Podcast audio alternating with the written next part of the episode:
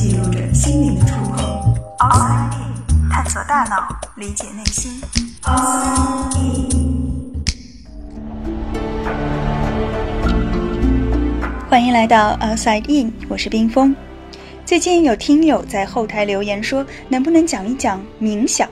它到底有没有科学依据，以及都有哪些关于冥想的学术研究？所以今天我们就来说一说冥想，或者更准确的说是正念冥想。正念这个词，可能很多人都听说过。如果你去翻一些心理学的公众号，或者所谓的积极心理学的畅销书，十篇里面我估计有七八篇都会提到正念，包含了内观、心流、萨提亚等等这样的概念。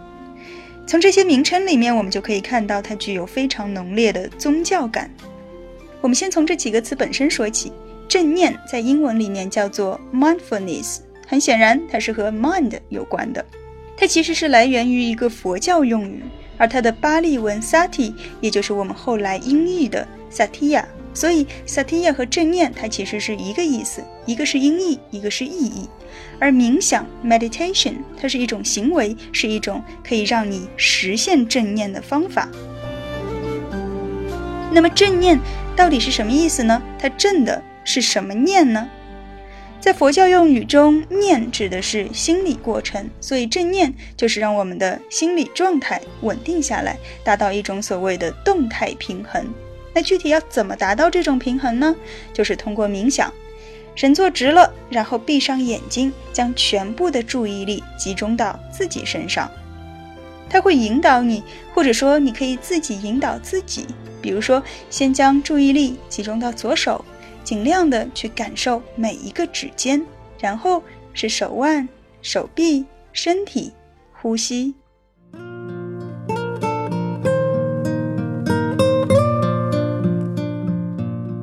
可能很多人会以为冥想就是脑袋放空，但其实要放空是很难的，因为即使是闭着眼睛，我们的注意力还是会不断的去寻求一个聚焦点。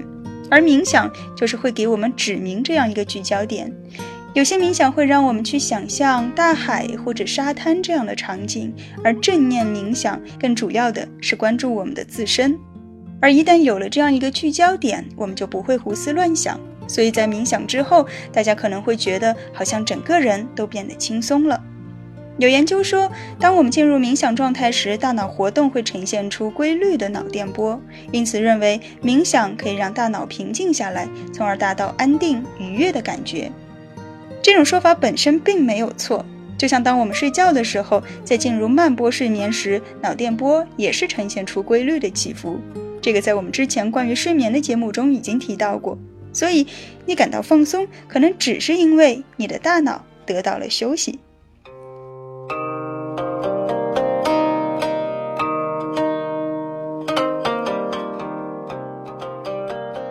表明，经常冥想的人，大脑皮层的厚度会比普通人更厚一些，尤其是在海马回、杏仁核、丘脑或者脑岛这些区域。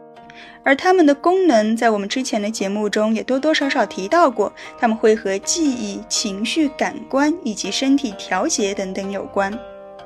正常情况下，随着人们的衰老，大脑皮层的厚度应该是越来越薄的。所以冥想就被认为是可以延缓衰老的，听起来似乎很通顺。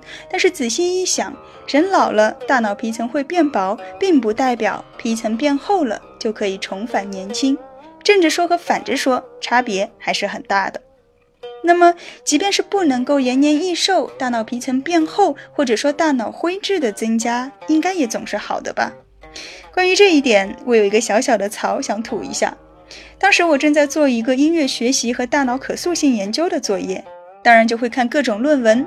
其中有一篇论文提到啊，他们发现越早开始音乐训练的孩子，在某些脑区的灰质会比晚训练的多，所以他们认为早期音乐训练可以让这一部分的脑区变得更活跃。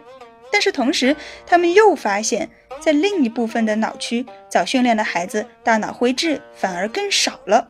于是他们就解释说，这表明他们这部分的大脑效率更高了，因为用更少的资源就可以达到同样的水平。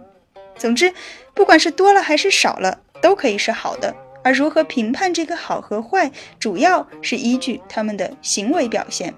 也就是说，如果他们在行为测试中反应更快了，准确度更高了，那么多了就是更活跃，少了就是更高效。而如果按照这样的逻辑，我们似乎并不需要去关心到底有没有科学依据，因为效果才是王道。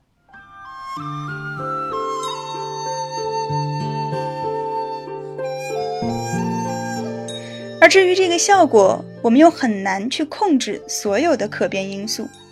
那些愿意去冥想的人，他们可能本身就更会追求心境的平和，而这样的人最终比别人更长寿、更幸福，那也不足为奇。我们很难说这就是冥想的作用，还是他们本身就具有更好的心态。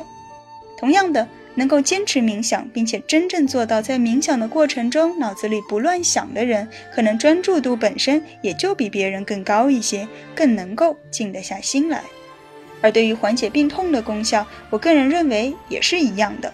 冥想只是给了大脑一段放松的时间，它可能的确是有效的，但很难说这个效果就一定比日常的锻炼或者说是睡觉更有帮助。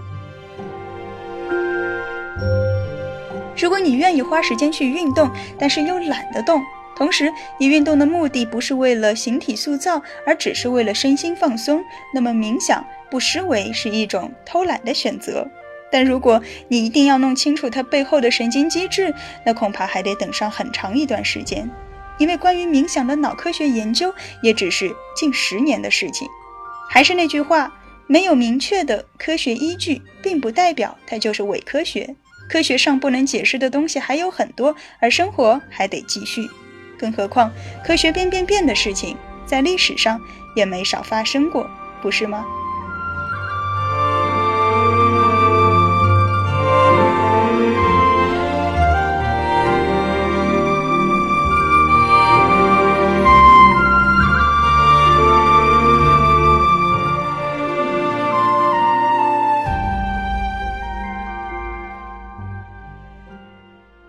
探索大脑，理解内心。Outside in。